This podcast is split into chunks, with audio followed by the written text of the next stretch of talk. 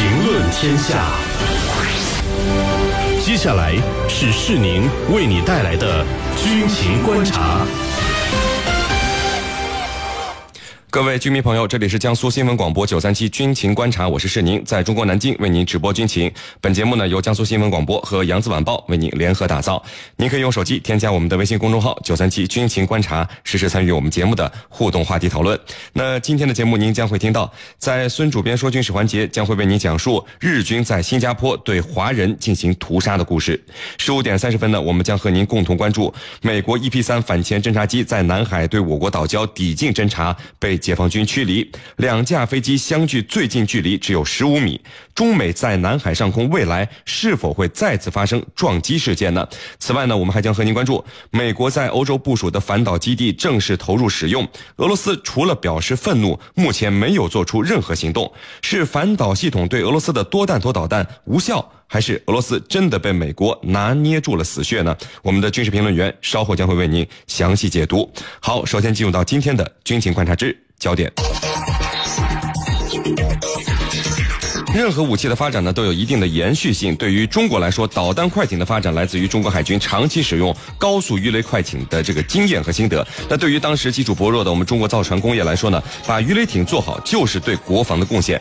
从战术来看，鱼雷艇高达五十节甚至六十节的突击能力，在当时反舰导弹尚处于稚嫩期的时候，完全可以利用这个海浪气候作为掩护，对敌人的舰队实施致命一击。那更为重要的是什么呢？中国海军使用高速鱼雷艇，创造了全世界。绝无仅有的以小艇单艇突击重创对方舰队的战力。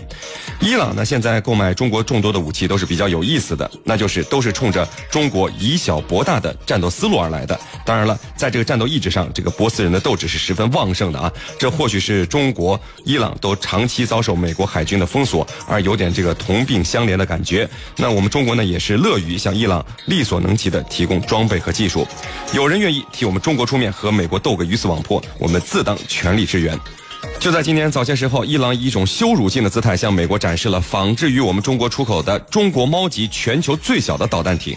中国猫级导弹艇的满载排水量是十九吨，它是世界上最小的导弹艇，可以以五十五节的高速航行三百海里，非常适合用来封锁波斯湾海域狭窄的航道。虽然它只有十九吨的排水量，却可以携带四枚 C 七零四反舰导弹。另外呢，可以在首尾甲板再安装两门二十毫米的机关炮。那伊朗海军是大量装备了我们中国 C 七零四反舰导弹。弹呢是一种高压音速射程是三十五公里的小型反舰导弹，伊朗把它装在了这个中国猫级的导弹艇上呢，它的作战意图是十分明确的，就是利用中国猫矮小的船身和高速能力作为导弹突击的发射平台，配合地面雷达和伊朗空军来联合作战。那对波斯湾内的美国海军在必要时刻进行决死突击，尽可能近距离的发射导弹，使美军航母和驱逐舰来不及反应而无法拦截。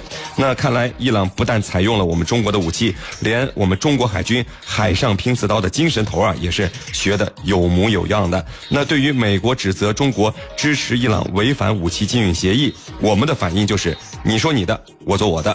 这个中国猫级导弹艇在伊朗可以依托强大的海岸雷达战斗能力，将极具战术价值。对此呢，美军还是非常忌惮的。而伊朗海军导弹艇的狼群战术是弱者战胜强者屡试不爽的招数之一了。好，今天的焦点就和你说到这儿。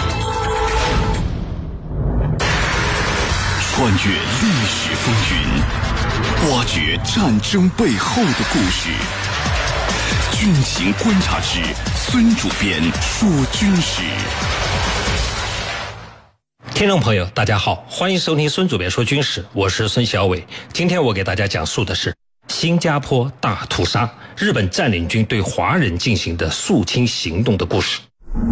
新加坡大屠杀是指在第二次世界大战中，日军占领新加坡以后，针对当地华人进行的有系统的种族清洗。新加坡肃清大屠杀是太平洋战争中规模最大的屠杀平民的事件，它与马尼拉惨案和南京大屠杀一起，被列为二战日军屠杀平民的三大惨案。新加坡大屠杀发生在一九四二年二月十八日至二十五日，日军尤其是宪兵队在当地的华人进行的大减政，又称肃清，目的是。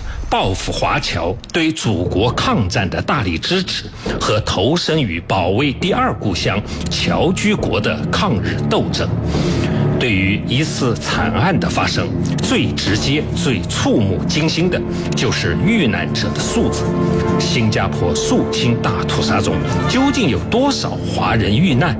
因为在侦查的时候缺乏记录，无人知道确切的人数。为掩盖自己的罪行，日军提供的数据仅仅是五千人。战后审讯中的证据提出的大概是五万人，而当地的华人则认为有十万人之多。一九三七年，日本发动了全面的侵华战争，中国军民奋起抗击，得到新加坡和马来西亚华人的全力支持。两百三十万新马华人全力支持祖国的抗战。据华人领袖陈嘉庚估算，抗战时期的五年，华侨直接汇款回国，加上义捐之数，达到五十亿元。而一九三九年国民政府全年的战争经费不过是十八亿元，其领导的南侨筹政总会仅抗日义捐一项。便发动了八百万东南亚华侨，为祖国筹集了约合四亿多元国币的巨额外汇。南洋华侨贡献之巨，可见一斑。更有许多华侨直接回国投身到抗战一线。可以说，南洋的华侨们为祖国做了所能做的一切。入侵新加坡前，日军已认为当地反日情绪强烈。占领新加坡后，酝酿已久的肃清，导致的是有预谋、有组织、有有计划的种族清洗。这和日军在南京和马尼拉进行的大屠杀不一样。新加坡作为南洋华人抗日的中心，早已成为日军的眼中钉、肉中刺，早想除之。而后快，机会终于来了。一九四二年二月十五日，守卫新加坡的英军战败投降，日本陆军第二十五军占领英属殖民地新加坡。沦陷的这一天，正是农历的正月初一，是新加坡历史上最阴暗的华人新年。当时的日军第二十五军司令山下奉文得出了这样的结论。要不是有华侨的支援，早就解决中国问题了。这就是新加坡大屠杀的思想根源。沾满罪恶的太阳旗下，等待新加坡华人的是一场浩劫。日本肃清新加坡华人的大规模屠杀行动即将开始。侵占新加坡以后，当时的日本报纸得意忘形之极，称。